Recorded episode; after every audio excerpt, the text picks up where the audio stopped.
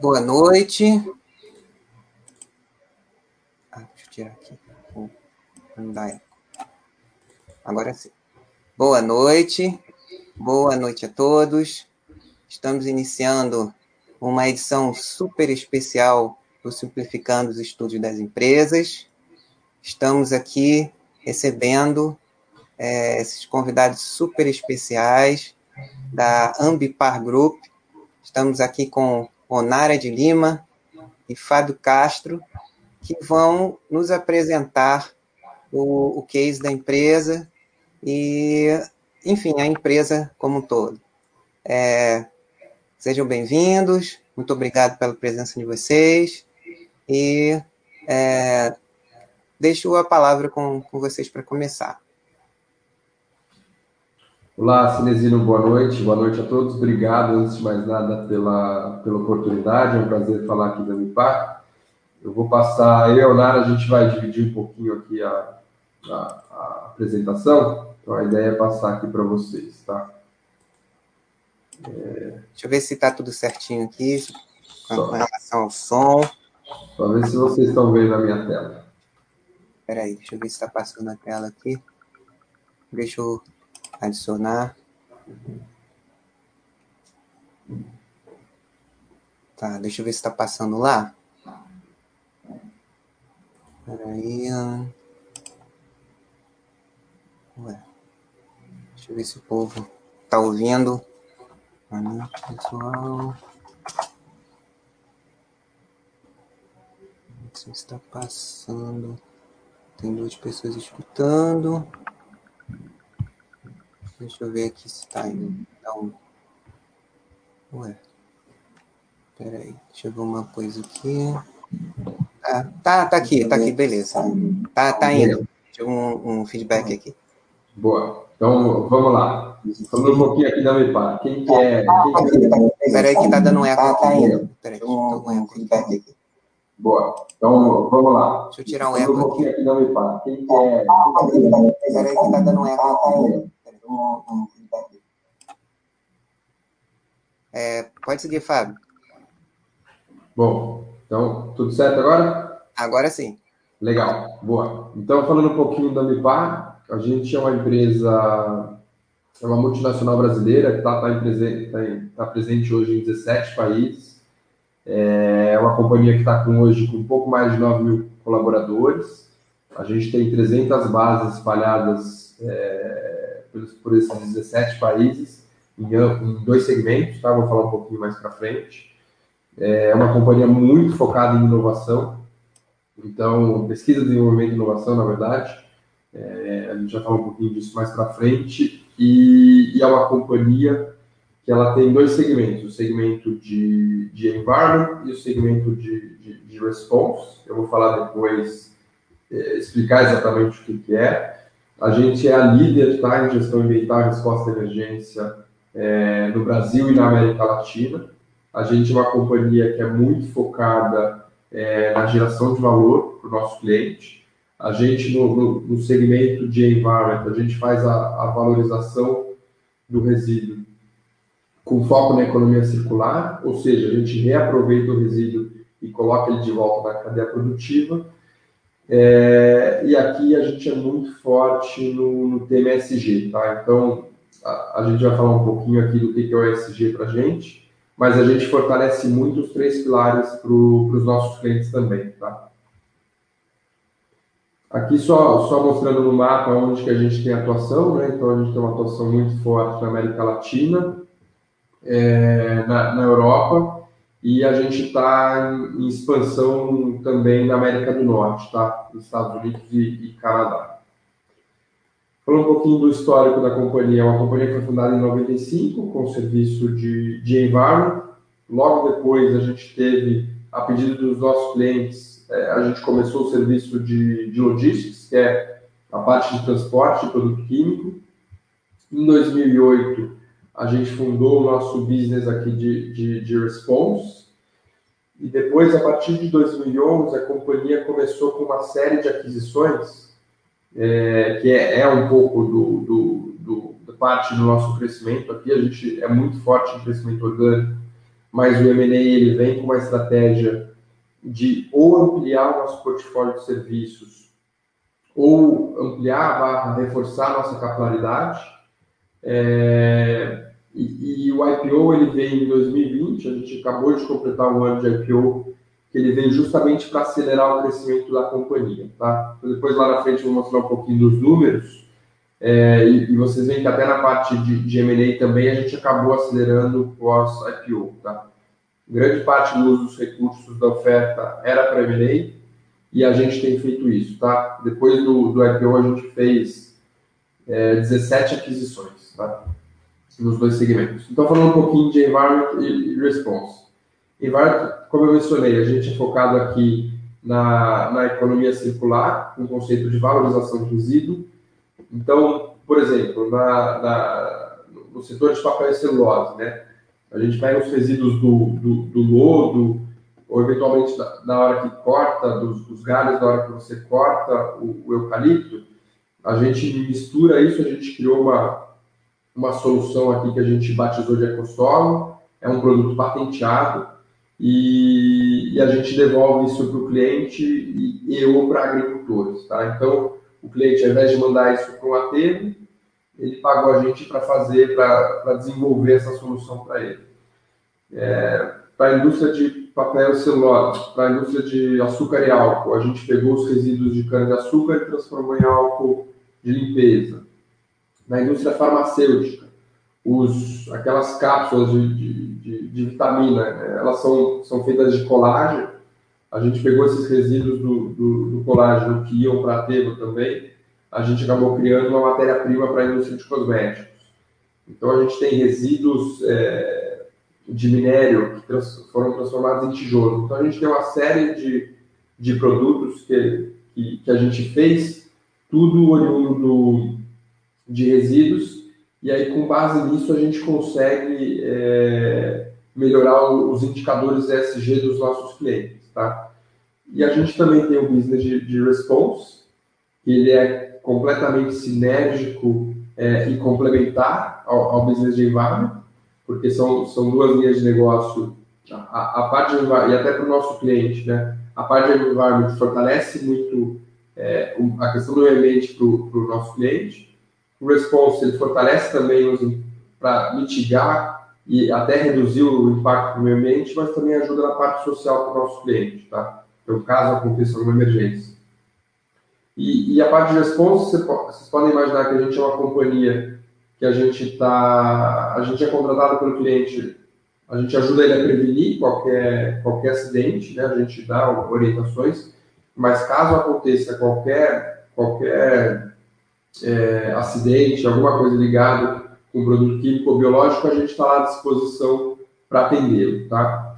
Então, a gente tem contratos, a gente tem uma receita recorrente, com contratos longo prazo, em ambos segmentos, é, contratos extras com altíssimas taxas de renovação, está na Environment, a gente renovou 100% dos nossos contratos de, de gerenciamento total de resíduos, a gente está presente em, diversos setores econômicos com mais de 12 mil clientes, a gente é líder no Brasil nos dois segmentos. E no último trimestre a gente teve 35% de receita no mercado externo, tá? Então mostrando que a gente tem um, um pedaço de moeda muito forte, tá? Então isso ajuda um pouco na, na redução de, de risco e, e, percepção de valor da companhia. Falando um pouquinho aqui da, da Environment, né? Então, a gente tem uma, um portfólio de serviços completo, então, a gente oferece isso para o nosso cliente e sempre sob o conceito de, de reinserção, de valorização do, resíduo e reinserção na cadeia produtiva, tá? É, criando valor para os nossos clientes e, e, para os resíduos deles também.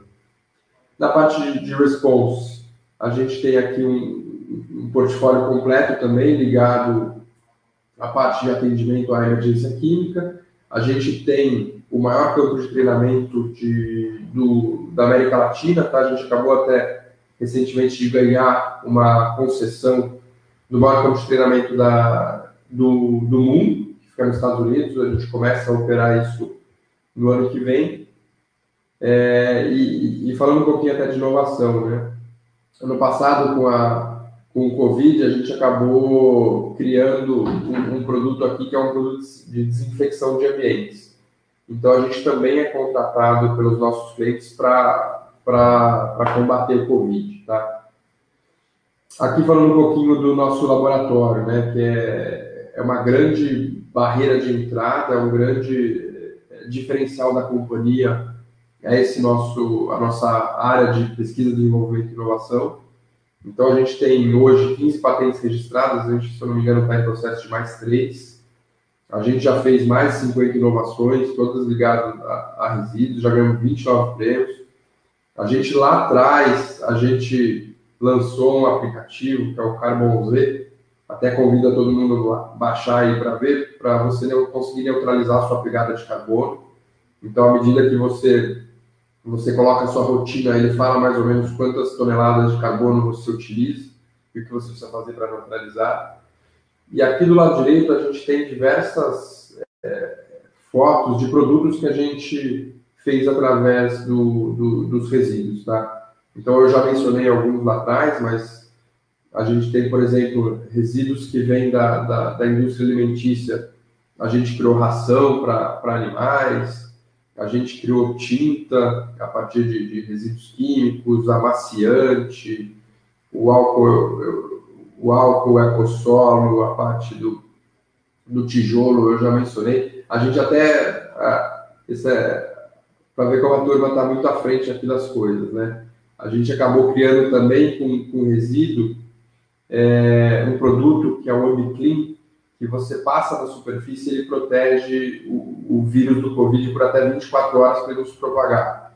Então, se eventualmente eu espirro aqui na mesa e tá com esse produto, o vírus não se propaga, tá? Então, mostrando como a turma realmente é fera, a gente investe muito nisso, tá? Então, cerca de 1% do nosso, da nossa receita do segmento de environment vai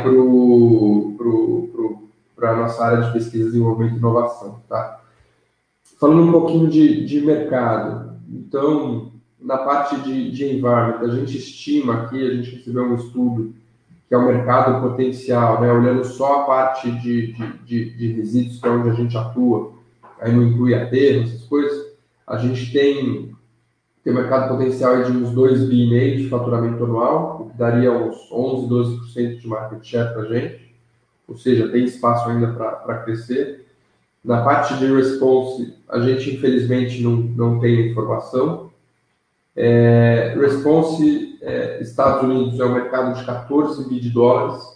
É, é um mercado que a gente está avançando justamente por ele ser grande e é um mercado é, bastante pulverizado. O, o, líder de mercado lá tem cerca de 2% de market share e, e resposta à emergência não é o core business dele, tá? ele está mais focado na parte de environment em AT especificamente, e ele criou o business de, de, de response para ter acesso aos resíduos. Então a gente viu lá uma oportunidade de, de, de crescer é, de forma expressiva. Tá? Falando um pouquinho aqui do mercado norte-americano, a gente hoje está presente em 10 estados do, do, dos Estados Unidos e a gente está presente em um estado do Canadá. É, a grande maioria desses movimentos, dessas bases, né, a gente está com 19 bases, 17 bases delas foram via aquisições, que é uma estratégia que a gente entende que faz sentido. A gente pretende é, ampliar, é, vamos falar assim, pintar esse mapa de verde, né? então a gente quer aumentar a presença em outros estados. E uma coisa que a gente faz aqui, que, que a gente entende que é parte do nosso sucesso, é manter o, os antigos donos os antigos executivos. Então, fazendo isso, a gente entende que o processo de integração facilita, porque a gente tem aqui, aqui um centro de serviço compartilhado e a gente acaba deixando o, o pessoal na ponta muito focado na parte operacional barra comercial e a gente deixa a parte de processos e controles toda com, com o pessoal de back-office, tá? Então a gente consegue impor um ritmo de crescimento pós-aquisição muito grande. A gente tem feito isso lá nos Estados Unidos. E, e a ideia é que a gente continue com o processo de expansão para aumentar a nossa capilaridade, a nossa presença geográfica e aí depois a gente consegue mapear um pouco o mercado e expandir de forma orgânica, tá? Bom, falar um pouquinho de SG, eu vou, vou passar a palavra para a Onara, a nossa expert aqui de, de SG. Boa noite, pessoal. É, muito obrigada pelo convite. E assim, é como o Fábio falou, todo, toda a contextualização que ele trouxe nos leva a chegar a esse slide, que é o que de fato é o nosso negócio. Então, quando a gente fala de ESG, é, para a gente não é simplesmente uma agenda, é o nosso negócio, é o nosso business, então é o nosso dia a dia. E claro, é, quando a gente fala em desafios, os desafios são contínuos, mas é interessante sinalizar que existem dois cenários quando a gente fala de ESG na companhia. Um cenário é quando a gente fala das ações ESG dentro da companhia, nas unidades próprias. E o outro cenário é quando a gente fala como uma empresa ESG que apoia e subsidia os seus clientes, né? A gente sempre está ali trazendo soluções e, e, e assim, trazendo é, soluções tecnológicas de inovação que possam trazer uma melhor performance dentro da sustentabilidade. Então, são esses dois universos. O que eu vou explicar um pouco para vocês são os nossos destaques dentro da Ambipar, enquanto uma empresa que também adota a agenda ESG e que reporta os indicadores dentro de um conceito internacional, que é o GRI, e também, claro, com alguns compromissos. Quando a gente é, se torna signatário do Pacto Global, nós estamos falando em compromisso com os 17 Objetivos de Desenvolvimento Sustentável. Isso é uma agenda muito importante dentro desse universo do ISD. A gente fala de parcerias com o CEBEDS, por exemplo, que é o Conselho Empresarial Brasileiro para o Desenvolvimento Sustentável. Então, de que forma que a Ambipar está inserida em todo esse contexto? Participando, entendendo como as coisas estão caminhando, políticas públicas também. Então, a partir do CEBETS, a gente faz toda essa participação. Também nós somos é, associados ao Instituto Etos, por todo o reconhecimento no S do social, que eles são muito referência já há muitos anos. Somos também apoiadores do Sharehold, que é um movimento muito importante, é, que trabalha para evitar, reduzir e, e, não permitir a exploração sexual de, é, na, nas estradas de todo o Brasil, que a gente sabe que infelizmente é uma coisa muito séria, então também dentro do S. E aí a gente percorre dentro das nossas ações, dos nossos compromissos. É, nós realizamos o nosso relatório é, de emissão de gases de efeito estufa através da metodologia do GHG Protocol, que é a metodologia reconhecida internacionalmente, e todo o escopo que foi mensurado né, de emissões no referente ao ano de 2020, nós compensamos toda a nossa pegada. Nós tivemos aí um, uma emissão de 17 mil toneladas, em torno de 17 mil toneladas, e todo esse valor foi compensado através de florestas, de projetos de florestas, é, incentivando aí toda a questão de preservação e, e essa preocupação também que a MIPAR traz. Outras questões que a gente se preocupa e a gente busca, está sempre sendo protagonista, é com soluções também relacionadas ao reuso de água de chuva. Então, hoje as nossas unidades próprias utilizam água de chuva dentro das suas operações. Por exemplo, a Ambipar é, Response, ela já utiliza em algumas operações de caminhão-pipa e outras essa água que vem desse sistema de reuso. É, as nossas unidades próprias também estão contando com a geração de energia renovável através de painéis solares, que, que o nosso país é muito favorável para esse tipo de energia. Então, a gente também trabalha nas unidades próprias com essa geração através de é, painéis solares. É, fizemos um, um, projeto piloto com carro elétrico, né, para a gente entender como tudo isso funciona dentro das nossas operações, autonomia, e tem sido muito bacana. Nós temos uma política interna onde nós só podemos abastecer os veículos de pequeno e médio porte com o etanol, então é uma política de fato, e além dessa política, nós fizemos campanhas para os nossos colaboradores e parceiros, é, explicando incentivando o uso do etanol, que ele pode chegar até 90% menos de emissão em relação à gasolina. E aí a gente vem com essa agenda do Pacto Global, dos ODS, nossos envolvimentos, tudo isso trazendo e contextualizando, materializando nosso compromisso com essa agenda.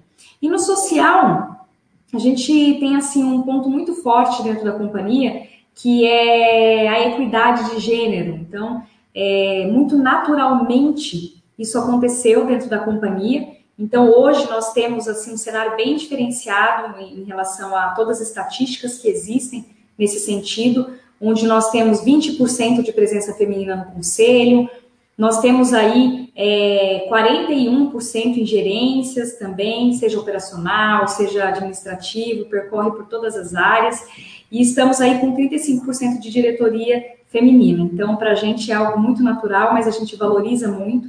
A gente acredita que essa diversidade é o que traz melhores resultados. É, nós temos também toda a parte de é, áreas de preservação, onde a gente faz projetos que também possam envolver comunidades do entorno. É, a gente olha todos os cenários pensando em regionalidades no S. Então, um dos nossos principais focos, assim, o principal foco no S é quando a gente fala dos nossos colaboradores. Essa é a nossa primeira preocupação. E, claro, a gente extrapola isso para comunidades, para todos os locais onde a gente tem atuação.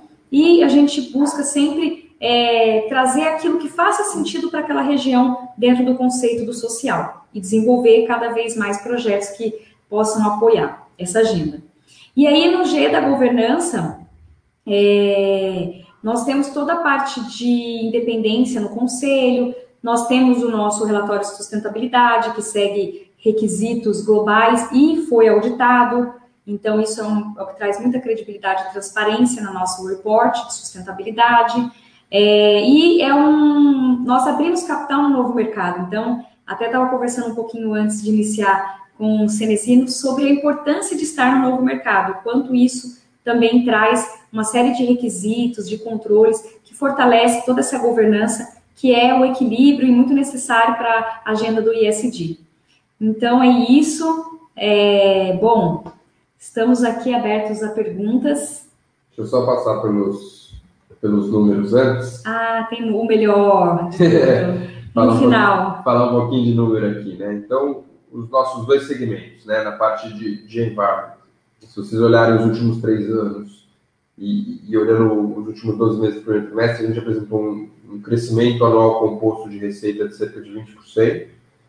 É, e a gente veio crescendo, ganhando margem, tá? Então, aqui a gente tem um negócio que faz, faz bem crescer, é, porque você vai diluindo a estrutura é, fixa, então você consegue agregar margem. Na parte de, de response, teve um crescimento um pouco mais acelerado, a gente teve um, um crescimento anual composto de 40%. A margem, na verdade, de 2018 teve um, um evento que puxou a margem para cima, tá? Mas se não fosse evento, a margem também expandiria. É, quando a gente olha os resultados consolidados, então a companhia ela praticamente dobra a receita a cada dois anos. E como eu mencionei, né, o IPO veio para acelerar isso, então quando vocês olham os resultados pós-IPO, esse nível de crescimento ele é maior, tanto por conta de crescimento orgânico quanto por, por M&A. É, na margem EBITDA consolidada, a gente conseguiu é, ter expansão de, de margem, tá? E a nossa ideia é que para frente é, essa margem se mantenha, ou eventualmente até seja expandida. Na parte do, do lucro, o crescimento foi ainda maior que a receita, né? Então você vê, a gente teve uma, um, um crescimento alto de, de margem, o lucro praticamente dobrou a cada ano, né? E na parte de retorno sobre capital, que é, é um indicador muito importante aqui para a gente, a gente tem o cálculo pelo ROIC tradicional, que ele variou de 13% a 14,5% nesses quatro períodos. E quando a gente exclui o ágio das aquisições, é, esse retorno passa de 20%, o que a gente entende que é um retorno é, completamente saudável para pro, pro nosso, os nossos acionistas. É, nossa estrutura de capital, no primeiro trimestre, a gente divulgou um caixa líquido de 200 milhões, tá? Então, companhia completamente desalavancada. A gente acabou alavancando no segundo trimestre por conta de, de alguns M&As que a gente fez. A gente entende que um patamar saudável de, de alavancagem para a companhia é alguma coisa entre duas e duas vezes e meia dívida líquida sobre EBITDA. Então a gente está completamente é, apto e preparado para crescer, tá? para continuar crescendo. Era isso um pouquinho da, da, da, da nossa apresentação. Vou, vou, Celestino, agora é contigo. Você que manda aí as. Vou parar de compartilhar aqui. Ah, ótimo. Deixa eu ver se o pessoal ficou com alguma dúvida. Eu acho que muitas dúvidas que até eu tinha também. Vocês responderam quase tudo, né? É, mas assim, deixa eu me lembrar. Assim, em relação a existe alguma diferença entre a vertical environment e a vertical response em relação ao M&A? É, não, não existe. Assim, o que, o, o, que, o que a gente olha é environment em geral, tá? Ela vem para ampliar o nosso portfólio de serviços e também para reforçar nossa presença geográfica. Ou até, por exemplo, a gente fez uma a de Sal, que eram, que eram regiões, países que a gente não atuava, né? Então a gente começou a internacionalizar a environment a partir da CMNA. Uhum. Response, a gente já tem o um portfólio completo de serviços. Então, ele está sendo mais focado em geografia. Então, a gente tem comprado empresas fora do Brasil. Então, a gente comprou na Colômbia, comprou na, no Canadá, compramos nos Estados Unidos e compramos no País de Gales também. Então, é, response é mais questão geográfica uhum. e environment você tem a questão de adicionar um novo portfólio de serviços ou expansão geográfica barra reforço eh, de atendimento numa geografia. Ótimo. É, vocês comentaram ao longo da apresentação, Fábio, Onara, várias vantagens competitivas da, da Ambipar, né? E eu queria, além de reforçar esse ponto das vantagens competitivas, é, qual é o, o, panorama em relação à competição globalmente? Ó, Teresino, assim, é, a gente, o que a gente vê aqui, a gente tem players locais, tá? Vamos, vamos separar em, response e, e environment. Então, environment, você tem diversos players locais. A gente entende que a gente não tem nenhum player que ofereça o nosso portfólio de serviço completo. Então, são mais nichados, né? Eventualmente, para cada um tipo de serviço que tem. Mas são prestadores de serviços bem menores do que a gente. Você não tem nenhuma empresa listada, né? Então, querendo ou não, essa parte de governança, tudo mais, até de segurança para o cliente ajuda muito. Quando você vem para Response, é, a gente tem play, é, competidores locais, eventualmente, não menosprezando, mas às vezes ele, o prestador de serviço lá tem um guincho, uma máquina de vácuo, ele se autodenomina como um, como um prestador de resposta à emergência e aí quando a gente sabe, a gente sabe que isso não é verdade, então na hora que aperta, tem uma emergência de verdade, a gente é acionado. Só para vocês terem uma ideia, Brasil a gente tem 105 bases. Eu acho que o segundo player deve ter três ou cinco bases próprias. Então são players muito regionais, assim, bem, bem inchados, né? Quando você vai para fora, é, mercado europeu é um pouco mais competitivo, assim, Estados Unidos, como eu mencionei, né, a gente esse, esse ano a gente deve ter cerca de meio por cento de market share, quando o líder e, e, o líder lá atua como se fosse um broker, ele, ele subcontrata, inclusive a gente, para algumas emergências, tem 2%. Né? Então a gente tem possibilidade também de, de, de, de crescer lá e ser o maior. América Latina a gente também é o maior na parte de response. Então é, é um pouco a de sal que a gente comprou também em Environment, é líder no, no, no Chile, no Peru e no Paraguai. É, então, parte da América Latina a gente é líder tanto de, de response quanto de environment. Tá? Ótimo. É... E, e, a gente também, Cenezino, um hum. negócio que acho que vale a pena comentar, a gente é procurado por alguns clientes nossos, é, não nossos, né, mas clientes internacionais, que eles começaram a ouvir de Ambipar recentemente, é, para entender o que, que, são as nossas soluções é, inovadoras que a gente faz com resíduos. Então, por exemplo, teve um cliente europeu que procurou a gente, mandou amostra dos resíduos para ver o que a gente consegue propor de solução para eles. Então, acho que naturalmente a gente vai acabar expandindo internacionalmente de forma orgânica, tá? De cliente. Hum. Deixa eu ver se, se o pessoal tem alguma pergunta? Eu cheguei a olhar o chat, tinham várias perguntas. Deixa eu dar uma olhadinha lá. Ah. os comentários. Tem o, o Ni elogiando a iniciativa do consumo de etanol.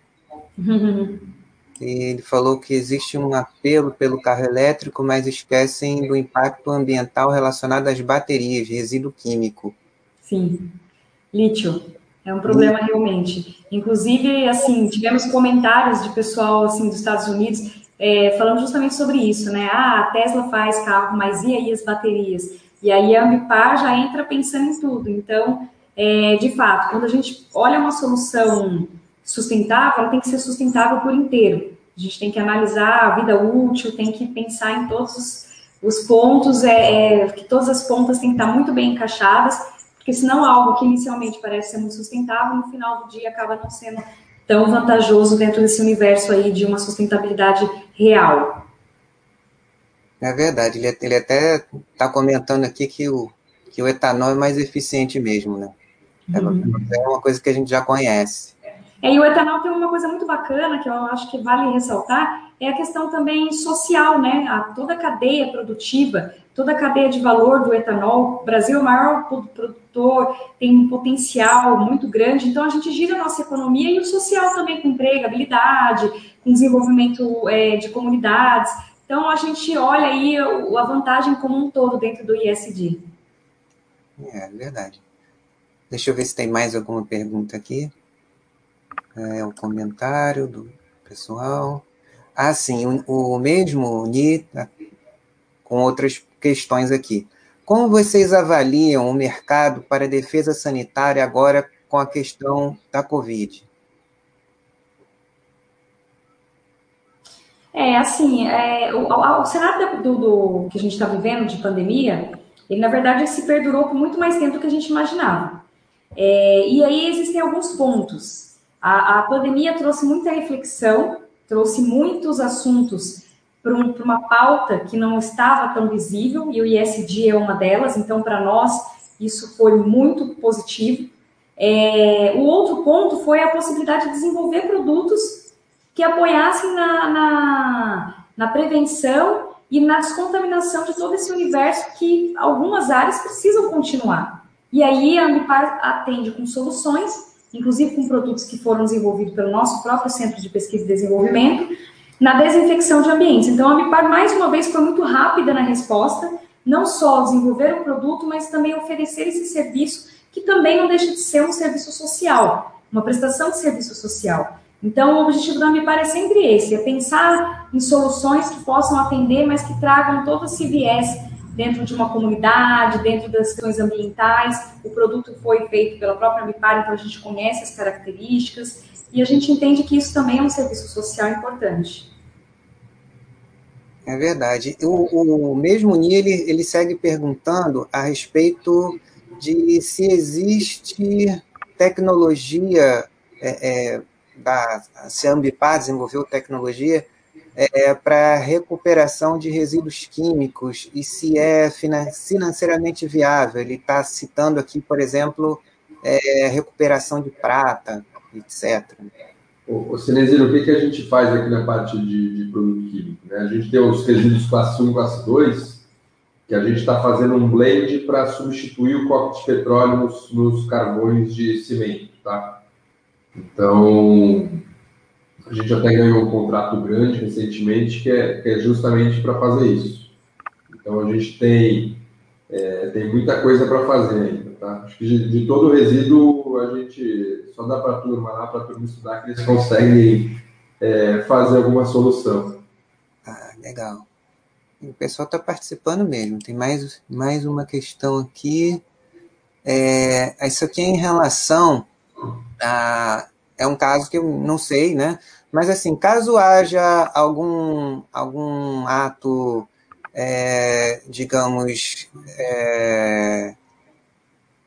Bom, a, a, questão aqui que o Sal, foi Salvador 8. Salvador 8, é, ele pergunta é, a respeito de um, um possível processo em que, segundo ele, o controlador da Unipar figura como réu, sob acusação acusação de corrupção. E como é que a, a, a, a não sei, é, como é que a empresa lida com, com esse tipo de, a possibilidade de, desse tipo de, de, de, de conduta, né, o desvio de conduta? O Cinezino, aqui a gente está bem tranquilo com isso, tá? Todos, todos os detalhes desse processo estão tá no nosso formulário de referência. Uhum. Então, a gente, infelizmente, a gente sabe como que é a justiça brasileira, que demora para julgar as coisas, e esse é um, é um processo que está se estendendo. Então, a gente fez IPO com isso, não é nada recente, então, é, do nosso lado aqui, a gente está bem tranquilo com isso, tá? Uhum. E aí o, o, mesmo Salvador, ele, ele, ele pergunta a respeito da política de compliance da empresa. É. Sim, é, a gente, nós temos um, um, código de conduta e compliance que ele é 100% difundido para os nossos colaboradores e parceiros. Então, a gente tem a regra, tem é, jogos online, onde todo mundo pode entrar na plataforma para entender, porque o compliance não é um assunto tão simples. Então, nós tentamos utilizar uma linguagem muito democrática para que todos os nossos colaboradores de todas as pontas e todos os nossos parceiros, fornecedores conhecessem como a Ambipar atua nesse sentido, também é público, está no nosso site esse código de conduta. Nós temos é, é, canal de ética, então a Ambipar, nesse, né, na governança, nós estamos muito bem estruturados e muito atentos a todas as necessidades de adequação, de melhoria, e, e a gente procura tratar isso de forma mais pública possível e transparente, para que as pessoas possam conhecer. Então, caso alguém tenha interesse, no nosso site tem o nosso código de conduta e compliance, ética, e a gente tem muita tranquilidade e trata isso com muita seriedade dentro da empresa. 100% dos colaboradores foram treinados, 100%. então é, é um negócio levado a sério. Aqui, tá? Deixa eu ver se tem mais alguma questão. Ah, é, eu, é sempre importante, especialmente no primeiro contato com, com, com a empresa, né, nos estudos que a gente faz aqui, quando a gente traz é, é, executivos, né? Hoje temos até uma conselheira de administração aqui com a gente, né? É, a, a, respeito, é, falamos das vantagens competitivas. Quais os principais riscos e ameaças que vocês enxergam no negócio da Ambipar? Cenizina, assim, um, não sei se é um risco, tá? Mas um negócio que a gente que a gente olha aqui com cautela é a questão da integração da, das aquisições, tá? Então, como a gente acabou fazendo muito ano passado recente, é, é um negócio que a gente olha de perto. Então, toda vez que a gente faz uma aquisição, a gente, a gente faz um cronograma com todas as atividades, o que, tem que integrar, quanto, quanto tempo leva, qual é o prazo para cada atividade. E a gente leva de dois a seis meses para integrar é, essas empresas. Uma, um ponto que acaba mitigando um pouco disso é a manutenção do, do, do antigo dono, antigo, dos antigos executivos, que ajuda muito na questão da integração. Eu diria que esse, esse é, um, é um ponto, mas que a gente está aqui e a gente tem um serviço, serviço compartilhado que é está completamente estruturado para pegar e plugar essas empresas. Né? Então, apesar de ser um risco, a gente está muito bem estruturado para isso. Quais são o, o, os critérios utilizados para aquisição? Critérios financeiros tem, é, e de cultura? Como é que vocês a veem? Olha, a gente olha muito a questão cultural também, porque tem que ter um fit, né? Se, se não tiver fit com a cultura da MIPAR, é um negócio que eventualmente não vai dar certo e aí acaba sendo ruim para os dois lados, né? Então a gente olha, lógico, a gente olha muito a questão de pessoas, cultura é um, é um item importante, mas questão geográfica, tamanho, é, a experiência barra qualidade do, do, dos executivos, donos que estão à frente do negócio, é, o, o, serviço, né, se é um serviço disruptivo ou não. Então, tem, tem uma série de, de indicadores aqui que a gente olha. E, e os financeiros, vocês olham, é, o que, que vocês olham nas, na, depois que é, foi preenchido o fit cultural, geográfico, estratégico. Quais são, o, o em relação à, saúde financeira da, das empresas a serem adquiridas, o que, é que vocês olham? Ó, a gente, a gente olha, a gente sempre olha como está a questão de balanço, né? É, alavancagem, margem. Então, esse é, essas informações são, são básicas aqui para a gente olhar isso, né? E, e, tudo isso a gente acaba levando em consideração na questão de preço. É, uma coisa que às vezes acontece, e eu ouvi um, é, uma, na sessão de perguntas e respostas do resultado do primeiro trimestre, uma pergunta que eu achei interessante, é uma, uma observação que às vezes acontece, principalmente quando a gente tem uma empresa que é consolidadora e é, adquirindo empresas de nicho e, e colocando é, é, né, no, no, no, processo de, de, crescimento, nesse processo de consolidação. Então, é, muitas vezes, as margens dessas empresas, até, até por serem menores, também são menores. É, existe a. É, como é que vocês podem fazer, e se vocês já têm alguma experiência, de que plugado, digamos, na, na, plataforma da Ambipar, no, no, no geral, é, há um, um, uma melhora de, de margem dessas empresas junto com vocês, em termos de eficiência? Sim, a gente tem, é, não tenho números aqui para te dar, tá, de todas elas, mas a grande maioria a gente consegue afirmar com, com 100% de certeza que elas têm muito sinergia, tá? Então, por exemplo, teve uma empresa que a gente comprou nos Estados Unidos, que ela tinha uma margem EBITDA de cerca de 10% quando a gente comprou. É, logo depois que a gente assumiu, ela já estava operando mais próximo de 20%. Por quê? Era uma empresa que era focada num único é, modal de transporte. A gente aqui faz todos os modais, então a gente levou esse know-how para lá. Ela tinha uma subutilização de ativos. Depois, quando a gente ofereceu esse, esse leque de serviços é, para os clientes da, da base dela, né? então a gente começou a fazer cross-selling e também trazer novos clientes por, por conta desse, desse serviço adicional, a gente conseguiu fazer esse aumento de margem. Né? A, a, a Dissal, por exemplo, que é uma empresa que a gente comprou agora no final do mês passado, é, lá eles fazem seguro da frota, coisa que a gente não faz aqui no Brasil. Né? A gente, empresa que tem muito ativo, em geral, não faz porque a conta não, não, não fecha. Né? Em, em, geral, você tem menos sinistro que você paga de prêmio. Então a gente já cancelou, só daí já vem um, um ponto e meio de, mar, de, de aumento de margem EBITDA. A, a de sal tem de serviço compartilhado. A, a sua trans, que é outra empresa que a gente comprou, que é de, de, de response, tem outro. A gente tem o nosso. A gente não vai precisar ter esses três. É. Então a gente vai conseguir, vai conseguir, talvez o, o 3 transforme, não sei, em um e meio do que é hoje, entendeu? Uhum. Então a gente tem muita sinergia de custo e de despesa, mas a gente tem muita sinergia de receita também, tá? Então a gente chega nos. A gente teve uma questão que a gente fez em janeiro, é, eu, eu, não tenho o número exato aqui, mas se você pegar talvez o faturamento mensal três meses antes da aquisição e, como está hoje, ele praticamente dobrou. Porque a gente pô, começa a fazer cross-selling e oferecer outros serviços que a, que a empresa não tinha. Então a gente tem diversos cases aqui de sucesso que na hora que a gente olha, a gente acaba pagando em geral um múltiplo menor do que a gente negocia. Então a, a aquisição em si ela já, já, já tem uma geração de valor, mas depois que a gente entra para dentro a gente consegue melhorar muito a, a margem de retorno dela. Então o, o, o potencial de geração de valor é ainda maior.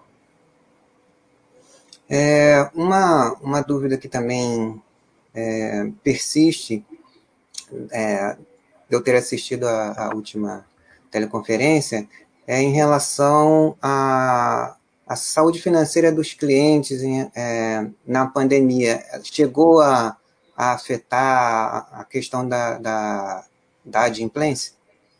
Ó, a inadimplência não, não afetou, tá? Se, se vocês olharem o histórico da companhia, é, é baixíssimo. É a companhia aqui funciona como, como um reloginho, tá? E a gente é sempre muito alinhado com o cliente, então a gente não tem surpresa.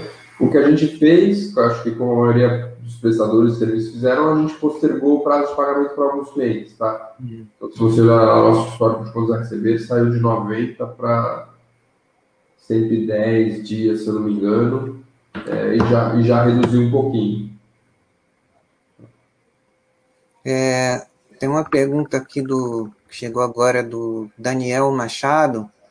É, vocês de início já falaram, em, é, desde o início, né, que a grande parte do, do, é, dos recursos do IPO seriam para aquisições, teve também pré-pagamento da, da, da, dívida, que provocou, trouxe uma estrutura de, de capital bastante confortável, caixa líquido, e o Daniel pergunta aqui a respeito de novas aquisições.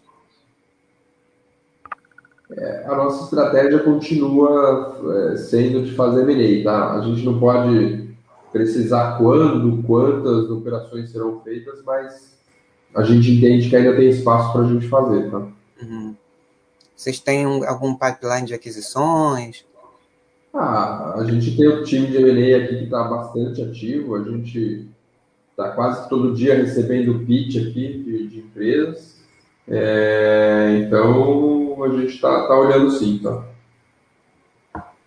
E é, existe um, um, prazo em relação a, a, ao que é, havia sido estabelecido para a utilização dos recursos da IPO para M&A?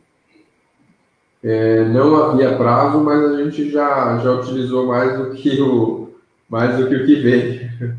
É, né, teve, teve, semanas que o pessoal ficou, estava comentando com, com o Fábio Canara, né?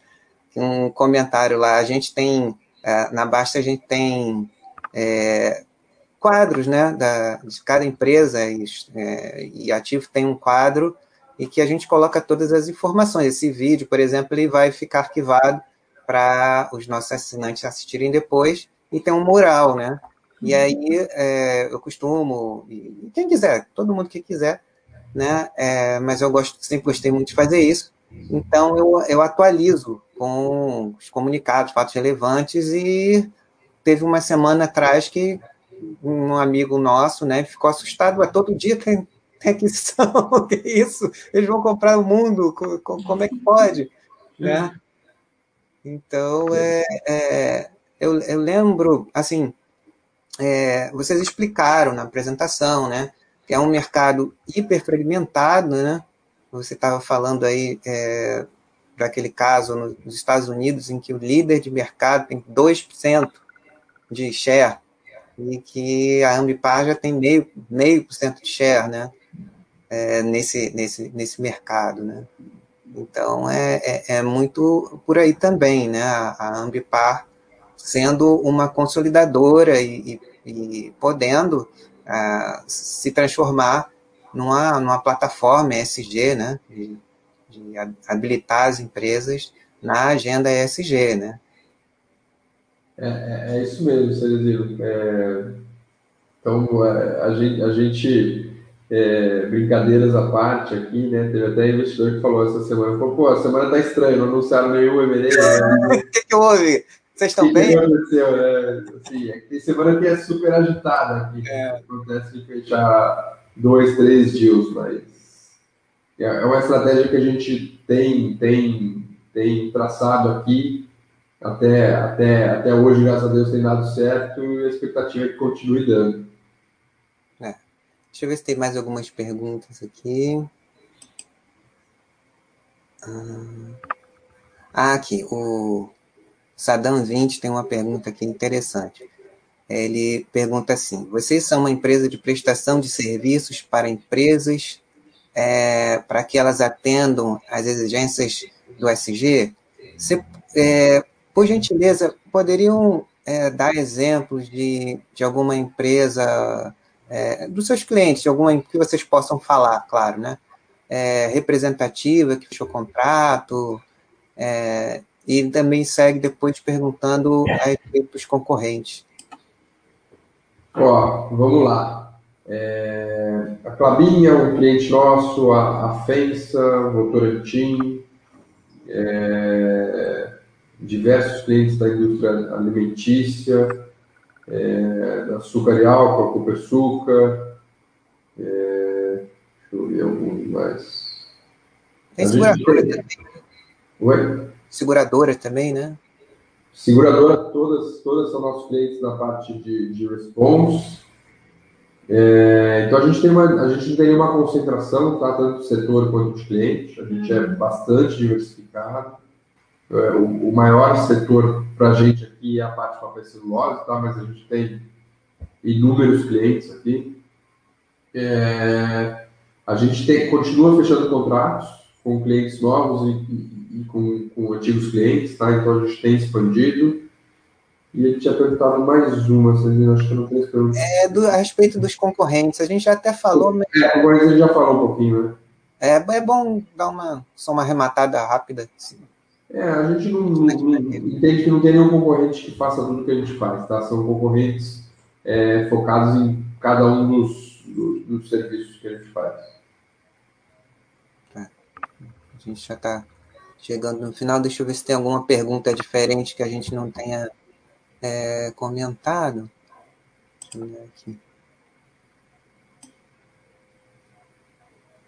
Ah, tem duas aqui. Uma fala do, do Edmilson Júnior e o, o mesmo Sadão. Edmilson pergunta é, que tipos de emergência, em que tipos de emergência vocês atuam, se tem é, é, mineração, é, óleo e gás,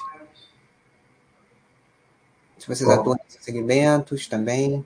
Qual, qualquer emergência ligada a produto químico a gente está apto a atender, tá? Então, desde um caminhão tombado é, na, na, rodovia, a um vazamento de óleo é, no mar.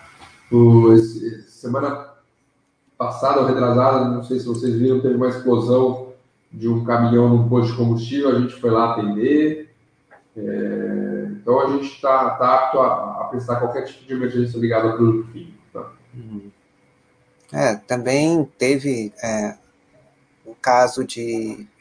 Ah, sim, teve um, um, um ponto importante também, a, devido à expertise que vocês têm, né? É, apoio à, à, defesa civil, prestação de serviço, treinamento na, na Marinha e, e também a, a, ação em Brumadinho, né? Vocês estiveram lá um papel. É, a gente faz muita coisa com, com, com, os órgãos, né? Polícia Rodoviária, bombeiros. Todo, todo bombeiro do estado de São Paulo que lida com, com o grupo químico é treinado pela gente. Então a gente tem uma, uma parceria grande com eles. Tá? A gente, inclusive, é a empresa que escreve o, o manual de produtos perigosos. Então a gente tem uma, um know-how assim bastante grande sobre, sobre os produtos químicos. Ah, tem uma, uma questão que eu esqueci de falar.